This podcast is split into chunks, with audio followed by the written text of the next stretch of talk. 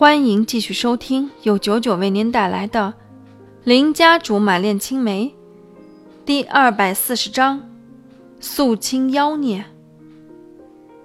说什么呢？那么开心？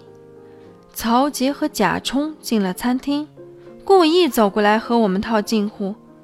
我没什么反应，不过碍于他目前名义上还是老板的秘书，设计部一帮人笑着回应他。黄盖这个狗腿子还说：“我们在谈小李什么时候做老板娘。”要你废话，吃你的！我瞪了黄盖一眼，他也只能吃闷亏。罗苏倒是幸灾乐祸，设计部的老同事也看出我和曹杰不对付，没有多说什么，埋头点菜去了。曹杰也不在乎冷遇，拉着贾冲就问：“介不介意我们坐下来一起吃？”“当然不会。”大家都是同事嘛，我笑着回应他，但其实我还有后话。不过你看，我们都坐满了，你现在又怀了孩子，我们怕挤着你就不好了。也是，曹杰点点头，正要走，设计部的同事却在这个极其不适合的时候发挥了极其不该有的眼力劲儿，纷纷起立。罗苏还说：“我忽然想到，设计部还有会议。”转而告诉餐厅老板：“麻烦打包，谢谢。”紧接着没几分钟，罗苏就带着饭菜和设计部的同事们撤退了。我望着他们远去的背影，暗骂他们不讲义气，把我一个人扔狼窝里。曹杰做主重新点菜，直说要请我吃饭。为了保住貂蝉的面子，我不能做任何不懂事的举动。其中就包括不得不吃曹杰的饭。对了，貂蝉最近好像很忙的样子，以前他爸在的时候，貌似也没有他那么忙。曹杰故意试探我，而贾冲虽低着头给曹杰夹菜，可我能看出他的耳朵竖得直直的。我点点头，当然，貂蝉当然是忙，不过不是说他没有能力。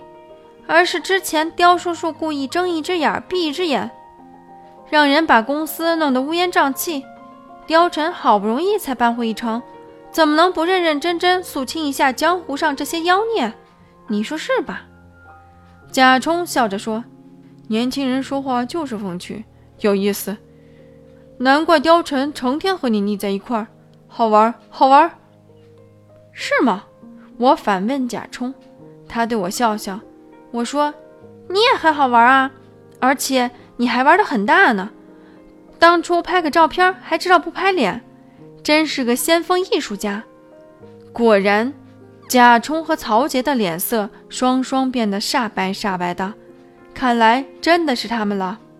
吃过饭，我起身要去结账，曹杰赶忙拉住我说：“说好我请客的，怎么你又忘了？”我忽然有种不好的预感，非常强烈。哪里好意思让曹小姐请客吃饭？以后孩子出生还有大把花钱的地方，我来好了。我刚抬脚，不知被谁撞了一下，曹杰拉住我的胳膊，电光火石之间尖叫着和我一起摔倒在地。不对，是我压在他身上，他一张脸顿时扭曲了。我缓过劲儿来，吓得不轻。贾冲拉起我，想要扶曹杰的时候，曹杰眼眶含泪，支支吾吾说不出一句整话。但是我就慌神了。曹杰捂着自己的肚子，我顺着他的眼光，朝他两腿中间望过去，居然红了一大片，地上有很多血，而曹杰的脸色煞白一片。我大叫着：“曹杰！”你怎么了？曹杰颤抖着手指着我：“你，你，我的肚子好疼。”说着他就哭起来了。贾冲恶狠狠地看着我，我辩解道：“不是我，不是我，我也是被绊倒的。”可是，在场的人都在看热闹，根本没有一个人出来帮我澄清。贾冲叫喊起来：“麻烦叫救护车！”于是。终于有人回过神来，掏出手机给幺二零打电话。我呆呆立在原地，这肯定是个阴谋。不是说曹杰根本就是假怀孕吗？那现在流的血又是怎么回事？十几分钟之后，救护人员赶到，把曹杰带走了。我在关门前挤了进去，一路上曹杰都很难受。贾冲拉着他的手，皱着眉头。到了医院，曹杰进了手术室，贾冲在外面走来走去，很是着急。我试图再次解释，可贾冲根本就不听。直冲着我嚷嚷：“曹杰他的身体向来都不好，好不容易怀上孩子，要是孩子有个三长两短，他以后说不定就没有生殖能力了。布小姐，我们到底是怎么惹到你了？就算再怎么生我们的气，可孩子是无辜的呀，你怎么能下得去手？”一连串的问题把我问懵了，我真是有几百张嘴都说不清。不对，你们冤枉我，你们陷害我。我就说，怎么今天这么反常？不仅会跟我吃饭，还要抢着付账，原来是想害我。